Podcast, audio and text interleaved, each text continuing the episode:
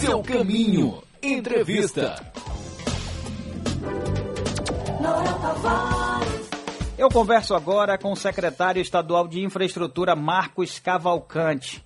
A gente aqui na Rádio Sociedade sempre divulga que vira e mexe, a, é, foi suspensa a travessia de lanchas Salvador-Mar Grande.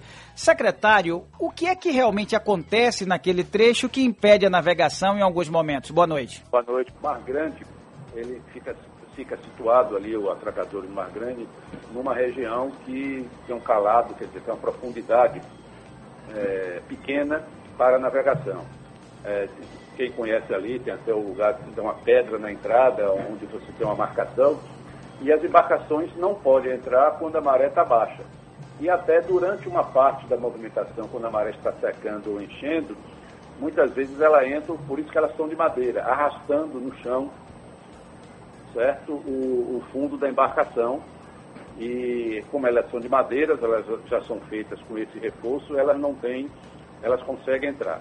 Nós fizemos um, um, projeto junto com, acho que é com a Secretaria de Turismo, licitamos uma dragagem, começamos, fizemos uma boa parte da dragagem e depois os dados do solo que nós começamos a encontrar estavam um pouco estavam distorcidos em relação a, ao, ao, que estava no projeto original. Distorcido em que sentido? Era um material muito mais duro que a draga especificada no projeto não tinha capacidade de romper esse material. Além disso, esse material, em vez de ser sugado, como era o original, era sugava o material e depositava ele em terra e depois levava de caçamba, era um material que teria que ser colocado numa balsa e colocado em outro local. Para isso, nós tivemos que refazer o processo de licenciamento ambiental, que mudou o local de destino aí para outro local aprovado pela, pelo, pelo INEMA e, estamos, e fizemos, estamos fazendo, terminando o processo de rescisão do contrato amigavelmente, porque o valor do contrato não suportaria, na, dentro dos limites legais de, 20, de 25%, o, essa nova forma de, de, ter que fazer a dragagem lá do canal. É, o processo já é conta da Procuradoria-Geral do Estado e nós devemos estar nos próximos 30 dias lançando a novo edital de, de licitação para fazer a dragagem do canal dentro deste, desse novo, é, dessa nova solução de engenharia para retirar o material lá do, do, do, fundo do mar e depositar no local do, do destino e aí o, a, o canal poder suportar não só embarcações maiores, e, mas também não ter essa interrupção em função da maré. Secretário Marcos Cavalcante, se essa drenagem, se o, esse trabalho de drenagem continuasse sendo feito, traria, por exemplo, algum prejuízo para a vida marinha? Não, não, porque inclusive uma da demora foi isso. Nós tínhamos que fazer uma, alguma sondagem para demonstrar que todo o ambiente que estava ali já era material porto, entendeu? Não, tínhamos, não tinha coral, então era um material é, é, que, como se chama assim, inerte, né? não, não, sem vida. É simplesmente você tirar pedra, ou cascalho mais duro, digamos nesse sentido, para que possa fazer a navegação. Não existe nenhum, nenhuma vida marinha comprometida, entendeu? Nesse ponto de, de se fazer uma dragagem como é que está especificada lá, que é um, um, uma área totalmente inerte, não tem nenhuma matéria, nenhuma vivo, que pudesse estar ser influenciado com esse trabalho da dragagem. A gente pode entender, então, como um problema técnico? Sim, um problema técnico da especificação do projeto, que não detectou no nível das sondagens feitas, do furo feito, que foram um furo mais para detectar e identificar que não, não tinha material vivo, que o material era muito mais duro, falando na linguagem popular, do que o especificado.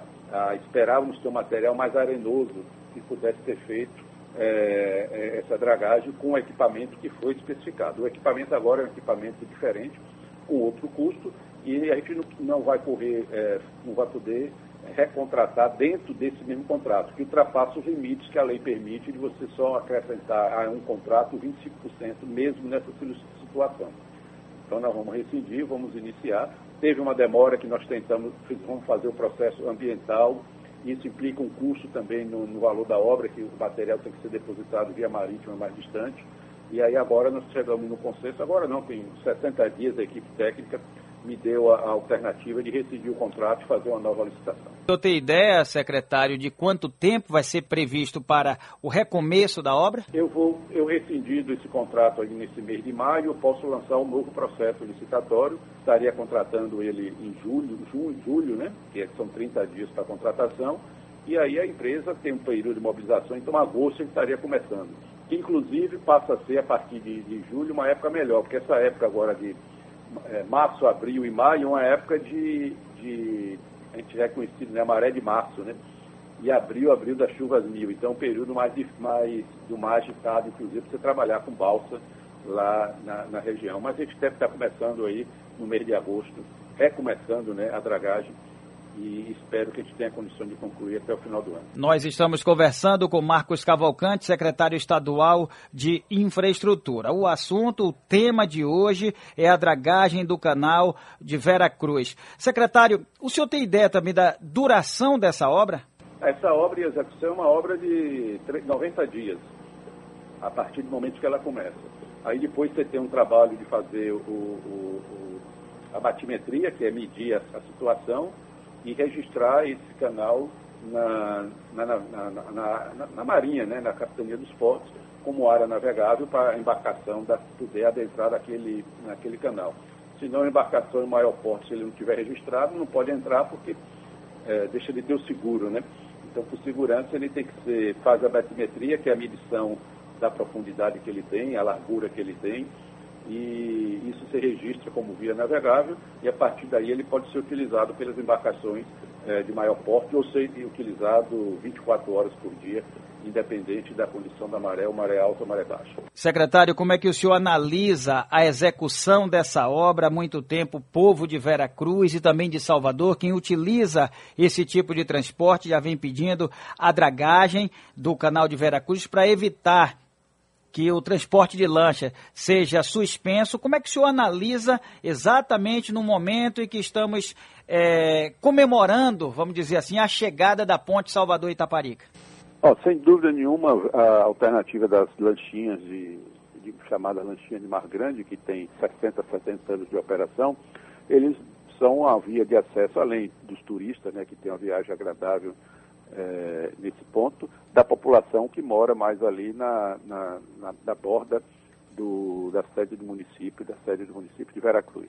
É, quando você interrompe, na verdade as pessoas não percebem na maior parte do dia que muitas vezes a maré é no horário de a maré baixa é no horário de, de pouco movimento ou então durante a noite quando não há a, a operação.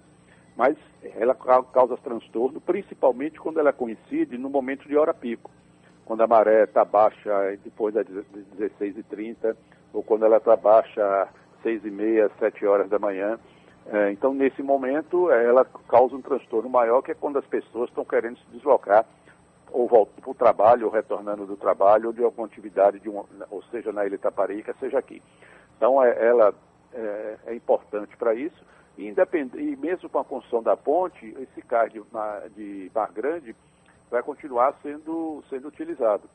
E aí vai permitir com que as embarcações continuem usando, seja de turismo, é, ou seja, para se deslocar para outros locais que não seja Salvador. Secretário, mais uma vez, muito obrigado e boa noite.